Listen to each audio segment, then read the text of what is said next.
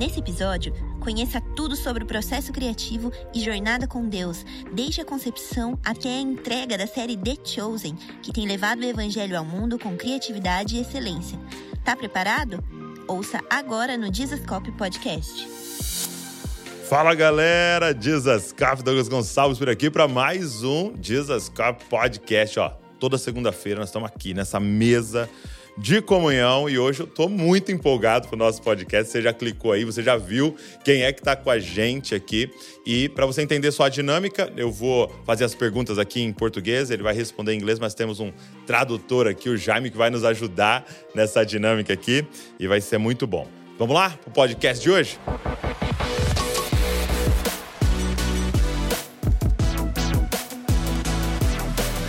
Hello, my friends. Thank you so much for this time. Hello, thank you Hi. for or, hola. Oh, muito bom, hein?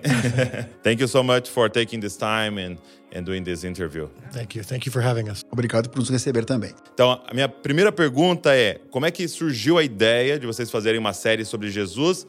E por que que ninguém fez isso antes, né? Que seria algo óbvio. There have been many Jesus movies, many Jesus miniseries. Uh, there has never been a multi-season Yeah. show about Jesus. And uh, I made a short film for my church's Christmas Eve service. And it was about the birth of Christ from the perspective of the shepherds. And it was only meant for my church. I filmed it on my friend's farm in Illinois, uh, 20 minutes from my house.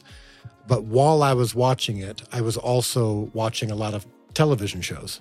Bom, tudo começou assim, Douglas. Eu, há muito tempo atrás, eu produzi um, um, um curta-metragem para minha igreja, curta-metragem de Natal, sobre o nascimento de Cristo.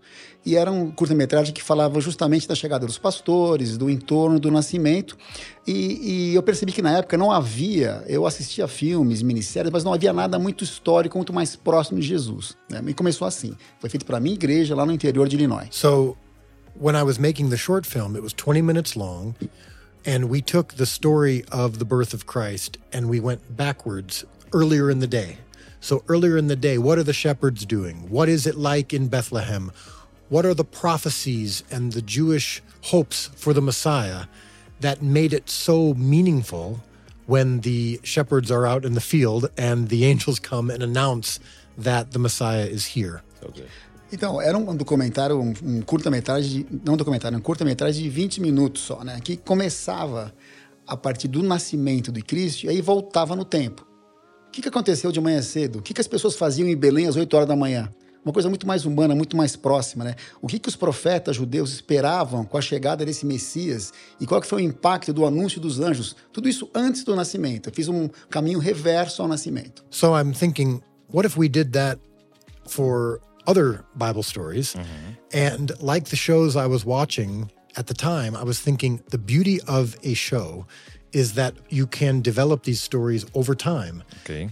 episode to episode, season to season. You can fall in love with the characters and get to know them and see their journey over multiple uh, seasons. So that when you have a Bible story, when you have a miracle, or Jesus is calling one of the disciples to follow him, it's even more meaningful because you, as the viewer, can connect to that person and see Jesus through their eyes and know them even better. Aí eu pensei, bom, a gente fez isso com o nascimento de Cristo, e se a gente fizer com outras histórias que estão contadas ali na Bíblia, né? Ou seja, fazer isso de maneira mais espaçada, construindo os personagens, construindo uma narrativa para que as pessoas possam se conectar com aqueles personagens, amar aqueles personagens. Ou seja, explorar ali milagre por milagre, episódio por episódio, para a história ser contada de maneira mais absorvível pelo público. So, why has it never been done before?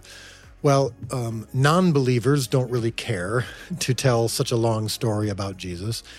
But I think believers have sometimes been concerned or hesitant to add backstory to scriptural stories. It's safer to uh, just show only the things in the Bible.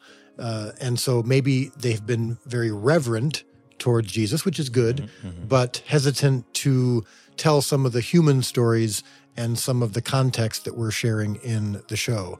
And so I've been able to maybe not care mm-hmm. about controversy and just be okay with telling the One of his great gifts. Yes. Bom, eu acho que o, a pergunta do Douglas foi, é, Douglas, por que, que ninguém fez isso antes? Ele falou, olha, eu acho que um dos motivos é porque quem não acredita não está nem aí com isso.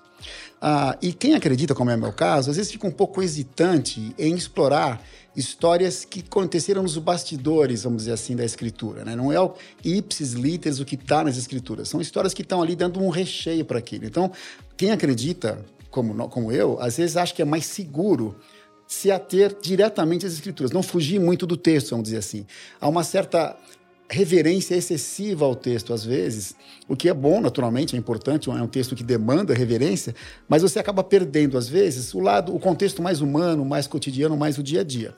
É, e eu não me importo muito em ser um pouco polêmico por fazer isso, contradizer os outros, e aí a Amanda vê, é, polêmica é com ele mesmo.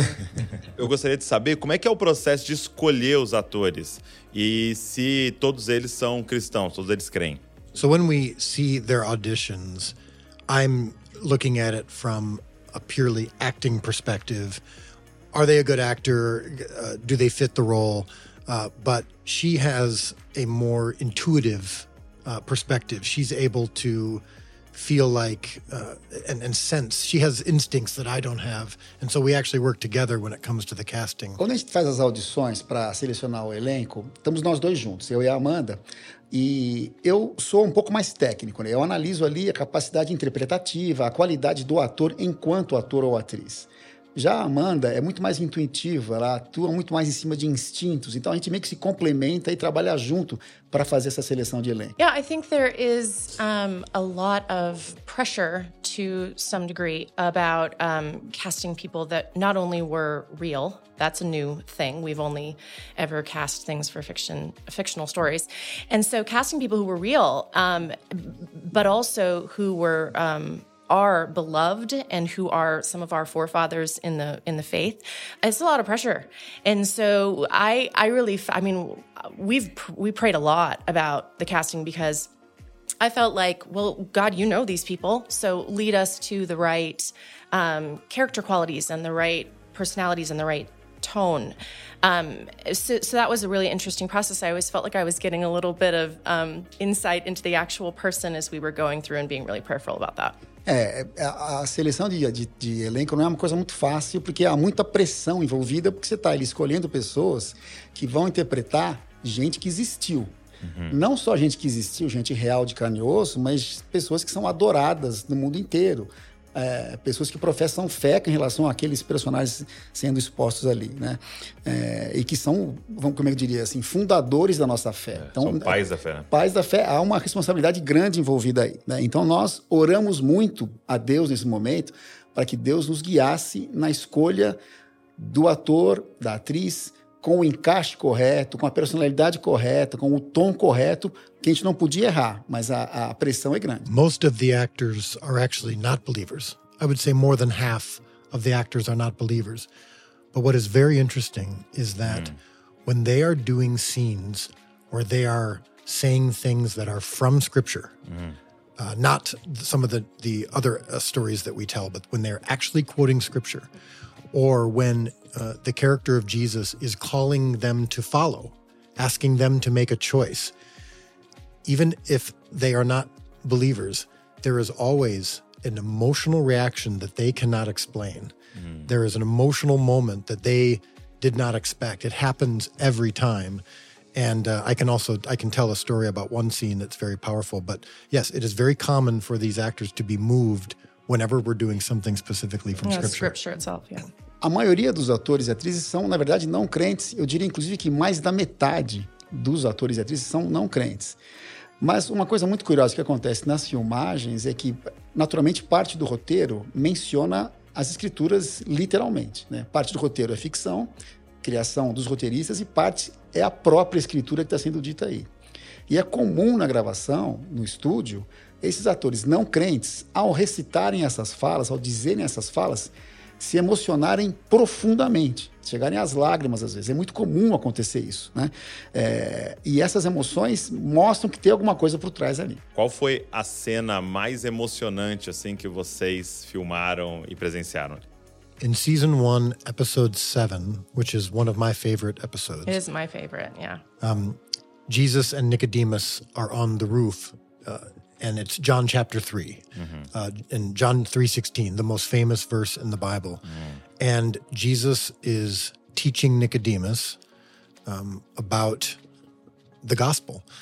And uh, Nicodemus is reacting and confused. And then Jesus asks Nicodemus to follow him and to give up his life. Eu posso falar especificamente, Douglas, de um episódio na temporada 1, episódio 7, que é o favorito dele e também da Amanda, em que Jesus e Nicodemos estão conversando no telhado, né? E, e isso aparece no cap, é, versículo 16, capítulo 3 do João, que é um dos passagens mais famosas da Bíblia, né? E em que Jesus está ali instruindo Nicodemos em relação ao evangelho, passando a palavra e pedindo para que Nicodemos abandone a vida que ele vivia e que seguisse a Jesus. So the actor who plays Nicodemus is not a believer. Ok. But when Jesus looks at Nicodemus and says, Follow me, the script had Nicodemus react and say, Follow you? I, uh, I, I cannot give up everything that I have. Well, when we were filming, Nicodemus starts to get very quiet. And I look up and he's. he, it looked like he was trying to catch his breath. And, he, and then it was 30 seconds and 60 seconds. And I'm thinking, this is uh, overdone. This is uh, an interesting choice. exaggerated acting. but then it kept going, and, and he was struggling to breathe. É, eu vou citar uma cena que realmente diz muito, né? É, o ator que faz o papel do Nicodemos é um não crente. Né? E nesse episódio em particular, quando Jesus diz para ele: "Me siga, abandone a sua vida", o script, o roteiro dizia: Nicodemos, agora você reage dizendo: "Mas eu não posso abrir mão de tudo que eu tenho, eu não vou fazer isso". E aí chegou a hora de o ator dizer essa fala e ele ficou mudo, não falava. O tempo foi passando e ele parecia que estava querendo recuperar o fôlego, não falava nada. O tempo passando, o tempo passando. Eles brincaram aqui dizendo, ó, parecia até que ele estava caprichando demais na interpretação, né? Mas faltavam as palavras, ele não conseguia dizer aquilo. And so he said, I have to stop. I, I, I'm struggling to breathe. So we did it again. And the same thing happened. Jesus says, Follow me. And, and so uh, we had to do it again. And, and I told Jonathan to put his hand on Eric's hand just to calm him down so he could do it. So he finally is able to do the scene in that moment. And then uh, later in the scene, um, Jesus says to Nicodemus, What does your heart tell you? Because Nicodemus is wondering, Are you really the Messiah? Is the kingdom of God really here? Aí, vamos tentar de novo. Ele parou, tô precisando respirar. Tudo bem, corta. Vamos fazer uma outra tomada, fazer de novo. E a mesma coisa se repetiu. Ele não conseguia pronunciar aquela frase, faltava o ar. Uma, duas, três vezes, até que ele, como diretor, o Douglas falou: Olha, vem cá, põe a sua mão aqui junto com o Jonathan e o Eric, dá a mão para o outro, respira fundo, fica calmo, até que ele finalmente conseguiu dizer a fala. Mais adiante no roteiro, é, Jesus pergunta para Nicodemos: e o que, que, diz o teu coração com relação a isso? Como é que está o seu coração em relação a isso? E, uh, e Nicodemos está ali se perguntando, duvidando: será que esse é o Messias de fato? Será que ele é que vem mesmo? Está ainda em dúvida, né? So Jesus says, What does your heart tell you?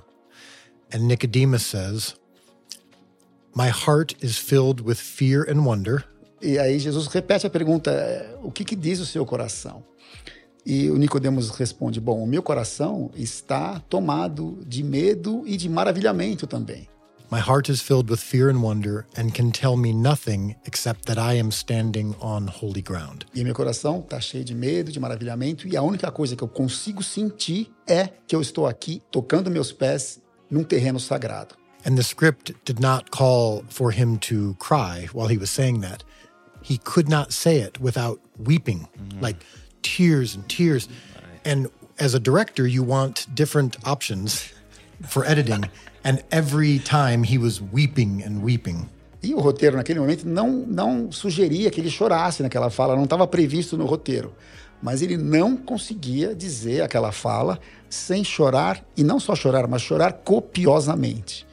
E eles repetiram a cena algumas vezes, porque o diretor quer ter um pouco de opções na hora de editar, né? Chorando, rindo, não chorando, reagindo de outra forma, mas ele simplesmente, o ator, o ator nesse caso, já não conseguia dizer aquilo sem chorar copiosamente. So, at the end of the scene, he says, Eric says to me, I'm sorry, about those two moments when I I couldn't breathe and I kept weeping, and I said, um, Eric, in in the Christian life, there are two times when it feels very holy in your experience with God. One is when He is asking you to follow Him to make a decision, and the other is when you are having a holy moment, when you are on holy ground. And I don't think it's a coincidence that in those two moments, you could, even though you do not believe, you could not help react that way. And he said, Do you think someone's trying to get my attention? And I said, Yes. Aí no final, o Eric, o ator, veio para mim e falou: Olha, Douglas, desculpa, eu não consegui me controlar. Primeiro perdi a respiração, depois comecei a chorar copiosamente. Peço desculpas. E aí o Douglas falou para ele: Olha, é, Eric, o, na... o Dallas, né? Oh, Perdão, Douglas. eu tô, I'm, I'm mixing you and him. Douglas, Douglas, Douglas and Dallas. Eu já promovi o Douglas a diretor da série aqui, olha desculpa. Aí, olha aí. Você não tá ganhando para isso, né? Então, ok. O Dallas disse pro Eric: Olha, uh, Eric, tem dois momentos na, na vida cristã em que a gente se sente, vamos dizer assim, elevado, santificado, né? O primeiro momento é quando Jesus nos pede para segui-lo. Né? Uhum. E o segundo é quando você passa por aquele momento sagrado e você se sente em solo sagrado. Então eu não acho que seja uma coincidência que isso tenha acontecido, que isso tenha acontecido para você, alguém que é um não crente, né? É, e ele pergunta para mim, bom, Dallas, é, você acha que isso aconteceu porque tem alguém por aí querendo chamar minha atenção? Many of our actors are becoming more open to God because of the show, and some of them have actually become believers because of the show. We don't talk about them their name by name. Mm-hmm. We want to protect their oh, privacy, but um, it has been amazing to watch that. Uh, as they get to know these stories more, they can't help but be impacted. And they're they're preparing by diving into scripture. So they'll call and they'll say, "Help me understand this passage." And it's just for us been this really big treat of we're not having to work it into conversation with them. It is what we talk about most of the time with these guys as they're preparing for these roles. So good. É interessante dizer ainda acrescentar então, Douglas, que muitos dos atores e atrizes de fato se abriram para Deus durante esse trabalho de gravação, de estudo, de leitura dos, dos roteiros, né? É, muitos que não eram é, crentes e passaram a ser. A gente não vai citar nomes para proteger a, a, confidencialidade, mas são vários. Né? Uma, assim que eles começam a entender melhor o texto, as escrituras, eles de fato se abrem a Deus. E aí a Amanda acrescentou, ela que cuida da parte mais né, do texto, mesmo da escritura, diz que muitas vezes, enquanto eles estão estudando o roteiro, ligam para ela para dizer, olha, escuta, me ajuda a entender esse pedaço, essa passagem, que eu não entendi direito. Então, essas conversas sobre a Bíblia já estão organicamente inseridas no dia a dia deles. Eles não precisaram se esforçar para fazer isso.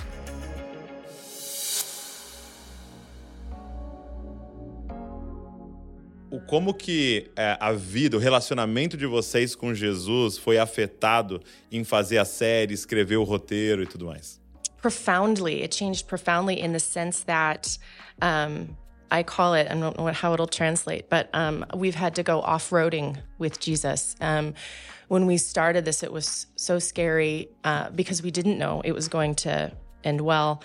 Um, and we had to leave a, a paying job to do it and um, and kind of go off into the unknown. And so uh, it's for us, it's been uh, we're following first before we're making the show about Jesus calling people. He's calling. He called us again into so this good. thing where we had to go. I have no idea where you're leading. He's like, yeah.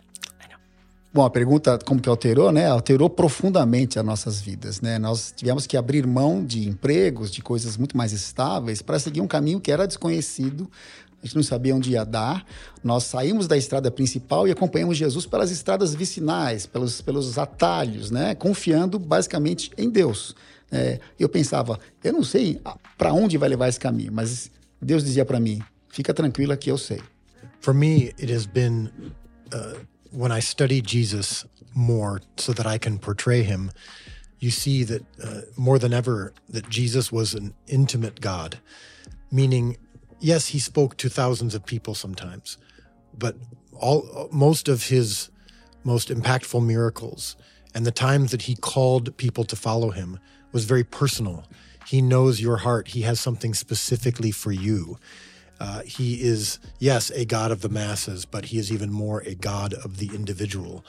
And so, the intimacy in the relationship that you can have with Jesus, that he wants to have with you, that he had with each person that he encountered, uh, is why in the show, when we are portraying those me- moments, we show uh, close-ups and we make it feel small, not big and epic. And that's why the viewer says, "Oh, it felt like Jesus was talking to me." Quanto mais eu estudei Jesus e a vida dele para poder retratá-lo na série, Douglas, eu percebi que ele é um Deus, ele é um Deus da intimidade, se eu puder dizer assim. Né? Ele é também um Deus das massas, ele fala para milhões de pessoas, mas ele também fala especificamente para você, hum. ou para ele, individualmente. Ele sabe aquilo que você precisa individualmente. Então, ele é ao mesmo tempo um Deus das massas e um Deus íntimo, seu, pessoal, individual. E eu acho que isso ajudou muito nessa conexão com a plateia, né? E é por isso também que na produção do seriado há muitos closes. A gente mostra os rostos muito de perto para as pessoas enxergarem que são gente como a gente. Para mim, assim, uma das coisas que mais impacta na série é o fato de vocês mostrarem a parte humana de Jesus, né? A maioria dos filmes mostra a parte divina de Jesus, mas o The Chosen mostra muito da parte humana de Jesus. Como é que foi essa decisão? Por que é que vocês decidiram mostrar assim? We show in The Chosen Jesus does miracles. He says he is the Son of God. He says, I am that I am. He asserts that he is God. So the divine the divine is, is in is there. But we also stress the humanity because and I think it hasn't been done as much before because people are afraid that if you emphasize the humanity, you take away from the divinity. Yeah. What we find is that when we stress the humanity, it makes the divine even more powerful.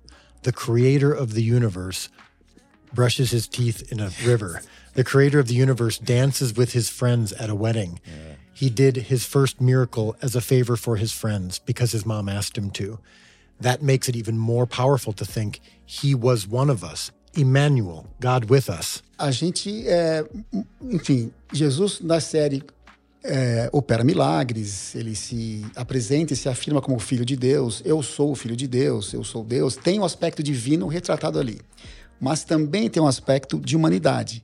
E eu acho que isso não aconteceu antes em minisséries, filmes e produtos parecidos ou culturais como esse, porque havia um certo medo dos realizadores de subtrair algo do divino, né, e só enfatizar o humano e isso ficar um, chegar a um certo desequilíbrio. A gente acha que é o contrário, né? Quanto mais você enfatiza o humano, mais você dá relevância ao divino. Quando você mostra um Jesus que escova os dentes no rio, ou que dança no casamento lá com os amigos, ou que fez o primeiro milagre como um favor para a mãe que pediu para ele, você aproxima Jesus. Você traz perto do espectador Emmanuel. And I'll add to that. I, I think um, it's going to make what's coming much, much harder. Um, I think sometimes when we keep Jesus at that distance of he's fully God, which he is, um, the sacrifice on the cross becomes um, so much more manageable. Like it was so, you know, I, I think it diminishes the pain that mm, he went mm, through. I think when it comes to things like betrayal by friends, I think it diminishes the pain of that. I think when the Bible says Jesus was a man of many sorrows, I think we diminish that by not recognizing the, his full humanity. Eu acho que inclusive isso facilita, essa abordagem facilita a gente aceitar e administrar o que vem pela frente na série, que são os momentos mais difíceis, né? Da cruz, da, da, da, da, paixão toda e, e da, do sofrimento todo. Jesus é conhecido como um homem de muitas dores, muitos sofrimentos. E aproximar a vida dele de um, por um lado mais humano nos ajuda a aceitar, absorver esses momentos mais difíceis pelos quais ele vai passar daqui a pouco na série. Para mim, o, o, grande impacto é, foi o fato de Jesus, sim, é o nosso Salvador, ele nos salvou, mas ele nos chama para segui-lo e para ser como ele. Então, quando eu vejo a humanidade de Jesus, é, eu posso olhar e falar, não, eu posso ser como ele, eu posso seguir e, e copiá-lo, né? Eu posso ser uma cópia de Jesus. Então, a outra pergunta que eu tinha era sobre Mateus, né? É um dos personagens favoritos. E por que, que vocês decidiram colocar Mateus no espectro autista? When we were choosing who were going to be our main characters in the show, we have what's called a character profile. Mm-hmm. And up on our wall, on a big white paper, we write out what the characteristics of each uh, of the characters are. É, quando a gente decidiu fazer a seleção dos principais personagens da, do, do, seriado, a gente passou por um processo que funcionava assim. Tinha lá uma, uma lousa na parede em que a gente listava quais seriam as principais características esperadas para os diferentes perfis de personagem. So for Matthew, we start with the Bible and we say, okay, we know he was a tax collector.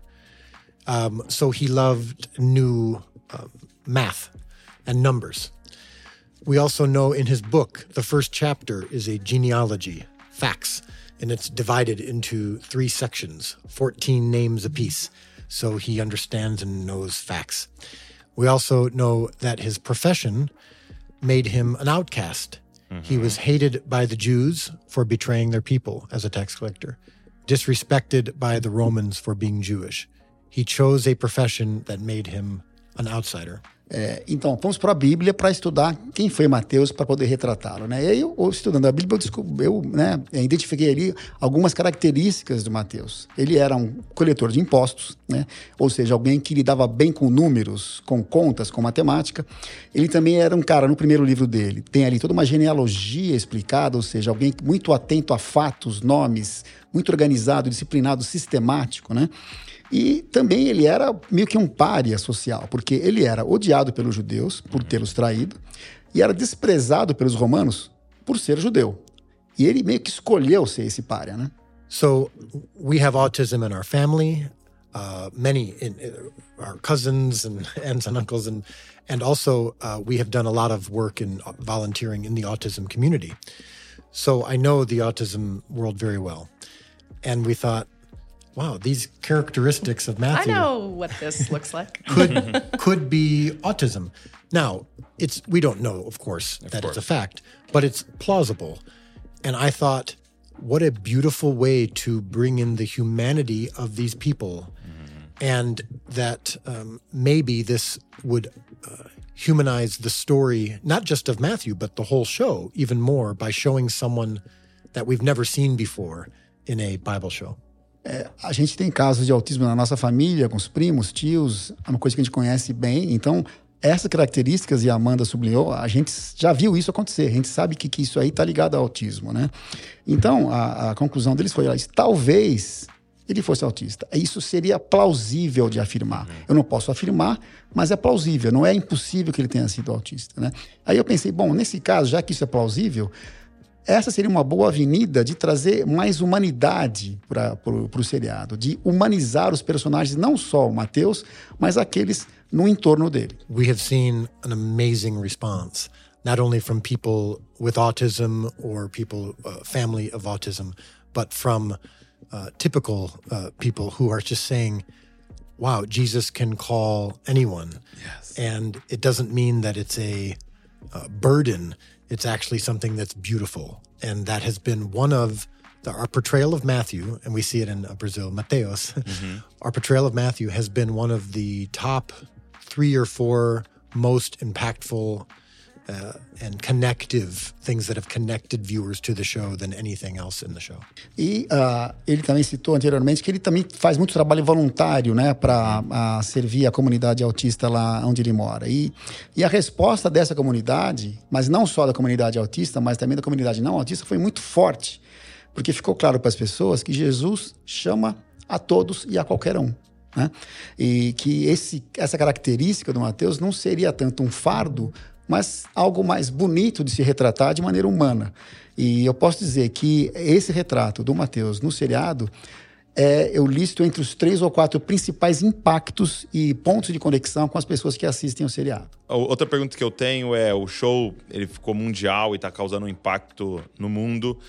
Tem uma batalha espiritual ao redor de tudo isso que vocês estão fazendo?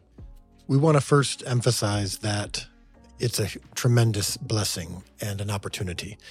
Uh, obviously, to get to tell the stories of Jesus around the world and the success that the show has had has been beautiful. But it has also been the hardest five years of our lives. From the moment we decided to surrender and try this, because at the beginning we had no idea if it was going to work. I'm not getting paid at the beginning of this because we're uh, we, we did crowdfunding, you know, for the show. The moment we chose to leave my job and do this, we've had more health problems in our family than any time before combined. Uh, the um, the struggle as our kids have grown and, and all the traveling that we've had to do, Um, even just as in, a, in our marriage, you find yourself getting more uh, testy. Is that a do you know that word? In, Mm-hmm. um, Yeah, we just start uh, bickering more, um, and uh, and so yes, uh, and she can answer after I'm done. But there has been more health challenges and um, moving our children to a new place to live um, than any time in our entire uh, family. Bom, eu preciso começar dizendo, com relação à sua pergunta, Douglas, que ah, para começar, a gente enxerga essa oportunidade como uma benção, na verdade, né? É, e o sucesso que a, que a série tem no mundo inteiro é algo realmente incrível, maravilhoso. Mas também os últimos cinco anos foram os mais difíceis da nossa vida. Isso eu posso dizer com tranquilidade. A partir do momento que a gente se entregou a esse projeto, eu larguei emprego e mergulhamos nessa sem saber para onde iria, sem recurso financeiro. A gente teve que fazer uma vaquinha virtual para começar, como vocês sabem. E nesse período de tempo, a gente colecionou problemas de saúde como nunca antes na família. Ah, os nossos filhos crescendo e tendo que mudar para lá e para cá, a gente viajando pelo mundo. O casamento também sendo testado, né? Porque é uma sessão, uma, uma, um momento tenso de muito trabalho, muita intensidade e muito conflito também dentro do casamento, o que é natural, né? Então foram momentos complicados também. I would say um, we don't like attributing everything. You know, when you're struggling, you probably should look internally. What in my what am I choosing that's causing this us to struggle or us to fight more or the kids to struggle or whatever? Um, and so that's important. But uh, it is amazing to also recognize the schemes of of of the other side. You know, and to know that this show is going around the world and giving this representation of Jesus in this new way, um, and that people are receiving it and coming to Christ as a result of the show. And so it just makes sense that we would be uh, targeted, and um, and so recognizing that is always interesting. Um, I, I tend to react more in my flesh, and then I'll be like, "Oh, they got me again." You know, I gotta I gotta get back on track here. So it's it's been this kind of constant ebb and flow of what the struggles look like, but it's been a s- steady a steady stream. É, eu gosto sempre também de analisar o que está acontecendo internamente, na família ou internamente comigo, né? Antes de colocar a culpa no que está acontecendo fora, né? Do lado de fora. Mas e eu faço faço, fiz esse processo, faço ao longo desses anos para entender de onde vêm as dificuldades. Mas ao mesmo tempo é maravilhoso enxergar e reconhecer o sucesso do, da série no mundo todo e como a série aproximou as pessoas de um outro Jesus, de um Jesus mais humano, mais próximo, mais real. E é um trabalho tão incrível, tão maravilhoso que eu entendo agora que muitas vezes a nossa família vai ser alvo de alguns problemas, porque é, um- é uma espécie de preço a pagar para chegar onde nós estamos chegando. E às vezes eu reajo de maneira muito intempestiva, mas é o meu jeito. E eu acabo é, encontrando, apaziguando isso no fim das contas. Uma outra coisa que eu gostaria de saber é qual que é o processo de escrever os roteiros, né? E como é que vocês escolhem que partes vocês vão colocar, que partes vocês vão deixar de fora? we tell people it's very important for you to know we are not the Bible. And we are not even really a Bible show. We are a TV show, which has different responsibilities and requirements for audience engagement than the Gospels. Of course, though, we are inspired primarily by the Gospels. So we always start with Scripture. What are the stories that are going to work best for our story? And what are the stories that people are most excited about and that are the most impactful? Bom, a gente começa dizendo, é importante deixar claro, e a gente estabelece isso desde o começo, nós não somos, nós não somos a Bíblia, o roteiro não é a Bíblia. Isso aqui não é um programa sobre a Bíblia, é um programa de TV, de streaming, e que tem exigências e compromissos diferentes do que aquilo que está na Bíblia ou nas Escrituras. Né? A, gente, separa muito bem isso. Nós somos naturalmente inspirados pelo Evangelho e a gente sempre começa, o pontapé inicial do roteiro é com as Escrituras. A gente tenta identificar ali nas, nas Escrituras quais histórias vão render mais, vão ser as mais impactantes, vão ser as melhores histórias para se contar. So we choose those stories from Scripture uh, that are most important for our story. And we start even with season seven. You know, where does this story end? And then we work our way backwards. So good. all the way to season one. And when we choose a story in any episode, we then work our way backwards. What are the cultural context, historical context, and yes, human behavior and, and artistic imagination that we can uh, include that will lead to this Bible story being even more impactful and more resonant. So again, we're we're not a we're not the Bible, but uh, we do want to make a compelling television show that ultimately uh, excites people even more about those Bible stories. Então, nós escolhemos as histórias e é interessante notar que a partir das, inclusive da temporada 7, episódios da temporada 7, a gente já sabe o que vai acontecer e a gente faz um, um caminho reverso. Vai voltando 7, 6, 5 para poder estabelecer um contexto que seja cultural, histórico e também humano, né? Que tipo de característica humana a gente pode é, extrair desse, desse caminho reverso para retratar de maneira fictícia o que aconteceu ali. E aí a gente inclui essas histórias no nosso roteiro para que isso leve a um impacto que a gente espera. Mas repetindo, não somos a Bíblia. And I, I, would to put a really practical application on it, the thing about Matthew, where he's called, that Bible story reads a little strangely um, in scripture itself, where Jesus comes along and he says, Follow me. And the tax collector says, Okay, and gets up and takes all his things.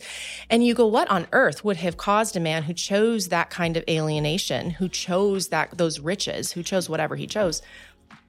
Drop it all and get up and go. And so what these guys do is they ask themselves those questions and they go, what would have made that possible, plausible? Why would a man get up and go? Let's fill in some of those gaps. And so when you see that happen, mm-hmm. you're so moved because that's how we're used to hearing human stories. We're not used to seeing them in verse form all the time. So É interessante notar também com relação à pergunta, que no caso do Mateus, por exemplo, o chamado a Mateus, nas escrituras, ele soa um pouco estranho, né? Jesus chega lá e fala, me siga.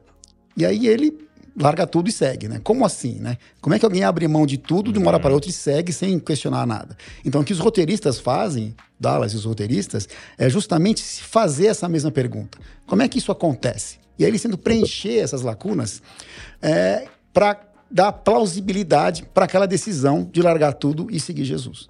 Whenever we add something that isn't in scripture, we always ask, is this plausible? We know it's not factual, but is this plausible? Mm-hmm. And we want to make sure it never contradicts the character and intentions of Jesus and the Gospels. So we say up front, we're not the Bible. Mm-hmm. There's things in here that we are not saying are fact, but we do believe it's plausible. Mm. Sempre que a gente acrescenta alguma coisa que não está nas escrituras, no texto, né, a gente faz uma pergunta e a palavra-chave de todo esse discurso aqui do Dallas é essa: é plausível. Isso aqui é plausível? Posso incluir isso no texto e vai soar natural, orgânico? É, e a ideia é nunca contradizer ou nunca ir contra as intenções de Jesus ou do próprio Evangelho. Repito, não somos a Bíblia, mas a ideia é sempre buscar ser plausível. Então, algo que eu tava conversando com a minha esposa é que você assiste um filme de duas horas ali sobre Jesus e você tá duas horas com aquele ator e no, e no final você vê ele sofrendo e, e, morrendo na cruz e aquilo mexe com a gente. Mas dessa vez eles vão ficar oito anos com um personagem e no final eles vão crucificar, né? Eu falei, eles vão matar Jesus ali e isso vai mexer profundamente com a gente, né? É, quais são alguns testemunhos que vocês ouviram em relação a, aos espectadores do show que impactaram vocês profundamente? The first story that I heard that really impacted me and also gave me the indication that this show was bigger than I am was when uh, the pandemic hit. We heard from a family in China, a mother who was the only one in her family who spoke English. And the show was only in English at the beginning. And she said, We are watching this uh, together as a family. She had a husband and four children, and all the children were younger than 15 years old. Um caso que eu posso citar que me, impactou demais, não só impactou, mas também me deu uma mostra, um sinal de que a série era muito maior do que eu. Né? Assim que a Covid bateu no mundo inteiro, é, uma família na China, né, um casal e quatro filhos, quatro filhos com menos de 15 anos e nesse, nesse, nessa configuração familiar apenas a mãe é que falava inglês. E eles assistiam a série juntos. And she said that even though her husband and children don't speak English, they were so excited to watch every episode. They couldn't wait for the next episode. Their lives were being impacted by seeing this portrayal of Jesus. And I was wrecked. Uh, I, I was so emotional because I realized even these words that I'm writing that I'm so proud of, they don't even understand, but they are still impacted by the show. I didn't expect children to love the show. Um, I didn't expect people from other countries. I didn't know if they would love the show. And I thought, I'm not capable of writing, of making a show this good that can break down religious barriers, cultural barriers, age barriers.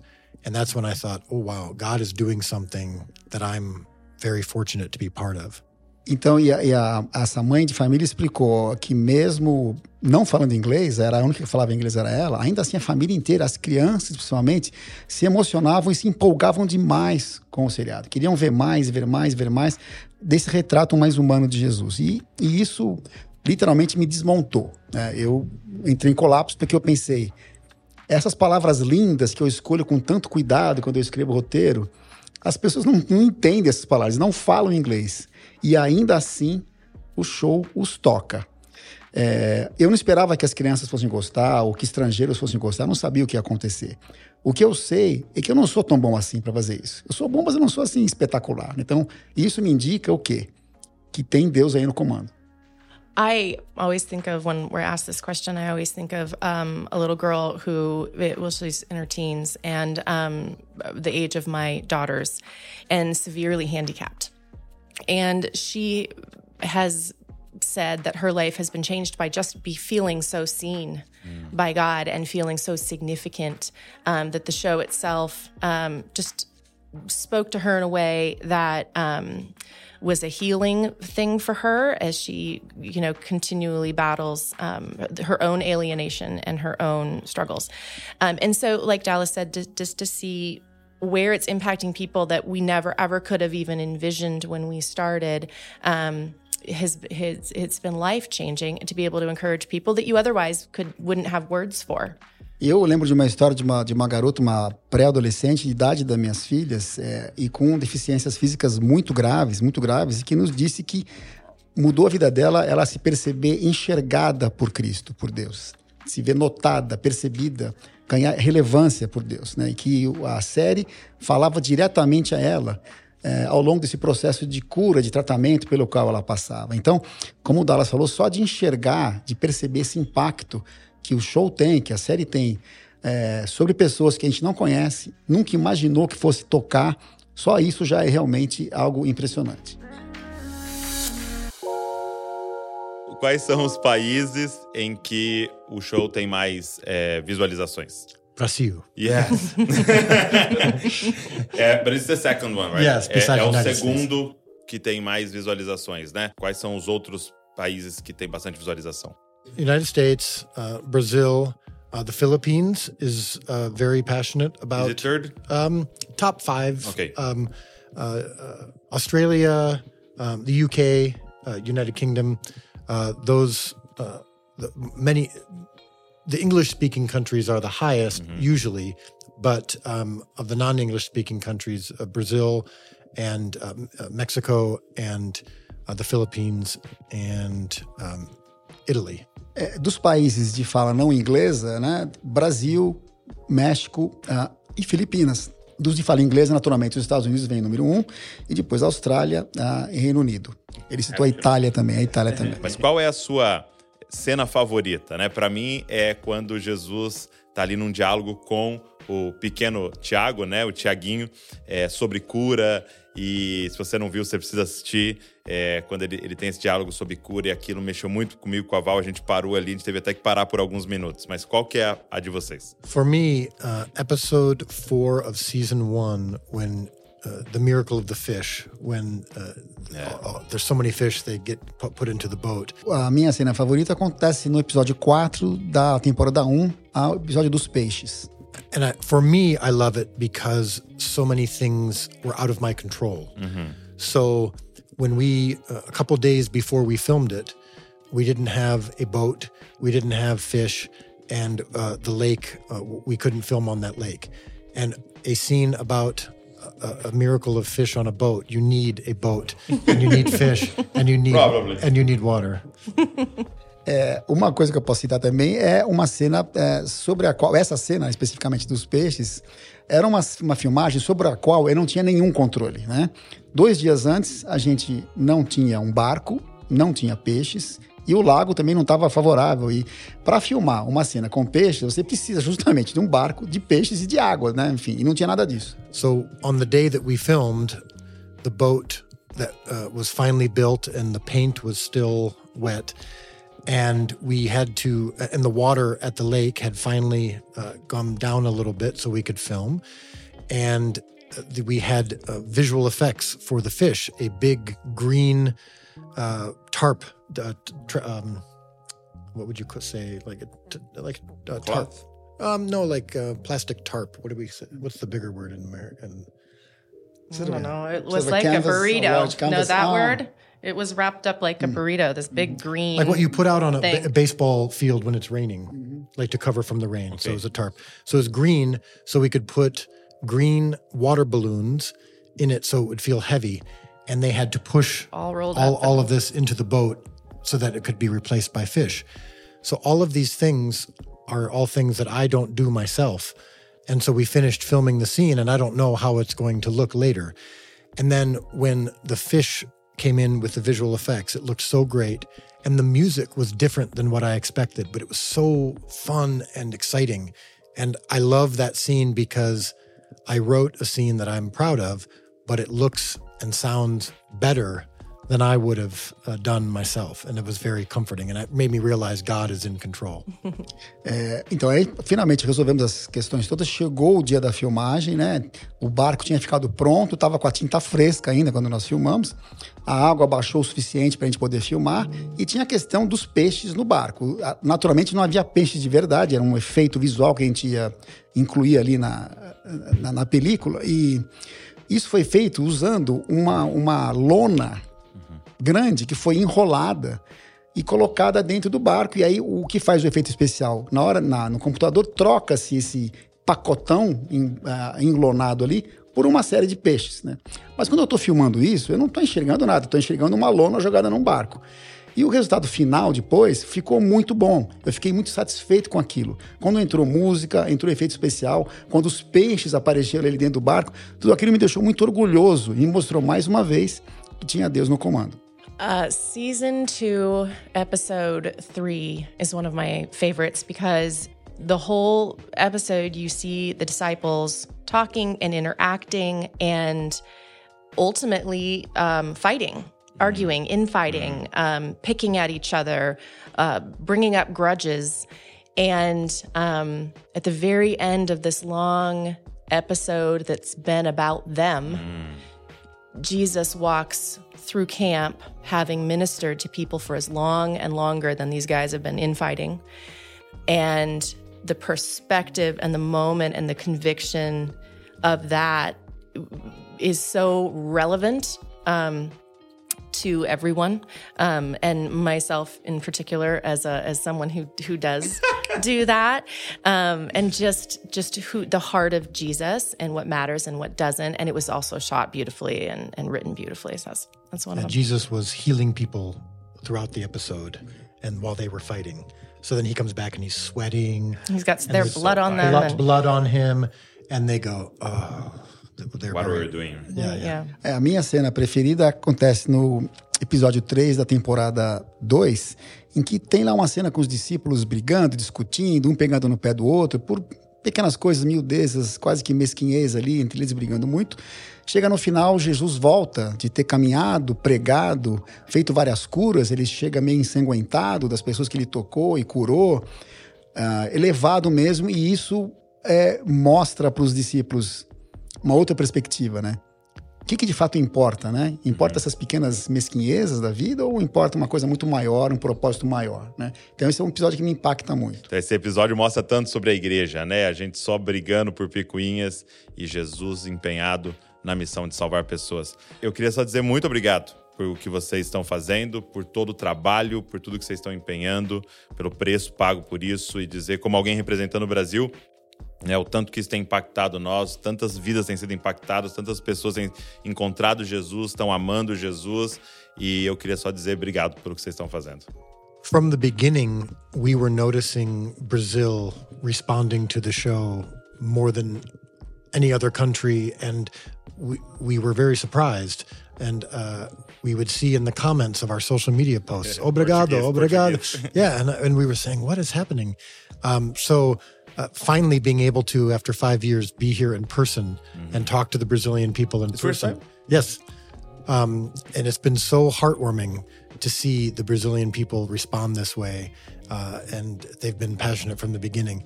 I think, and I don't know why, you, you know more than I do, but Brazilian people are very passionate, uh, very emotional. Yeah. Uh, the Brazilian people on our cast or in our on our team, uh, very spicy, and uh, and I think that because the show is emotional and passionate, it seems like there's it's Connection. connecting. Yes. É, Douglas, desde o início do nosso projeto, a gente teve uma reação muito positiva e muito avassaladora do Brasil, que chamou a nossa atenção. Nas redes sociais sempre aparecia algo em português, obrigado, obrigado, obrigado.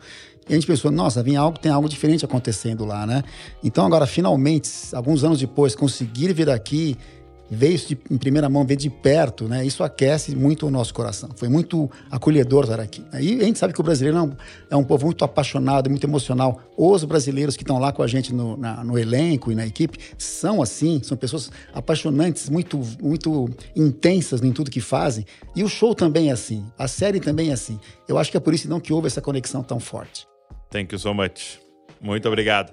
Obrigado você que ficou aqui com a gente, assistindo, ouvindo. E eu queria te fazer um pedido, cara. Pega esse link, manda pra todo mundo. Mas mais do que isso, pega o show lá e assiste tudo. Tem o aplicativo do The Chosen. Vou deixar aqui na, na descrição pra você baixar o aplicativo. Tem uma, um- uma temporada no Netflix. Então tem vários lugares que você pode assistir. E eu tenho certeza que vai abençoar muito sua vida. Deus abençoe você e não se esqueça, você é uma cópia de Jesus. Valeu.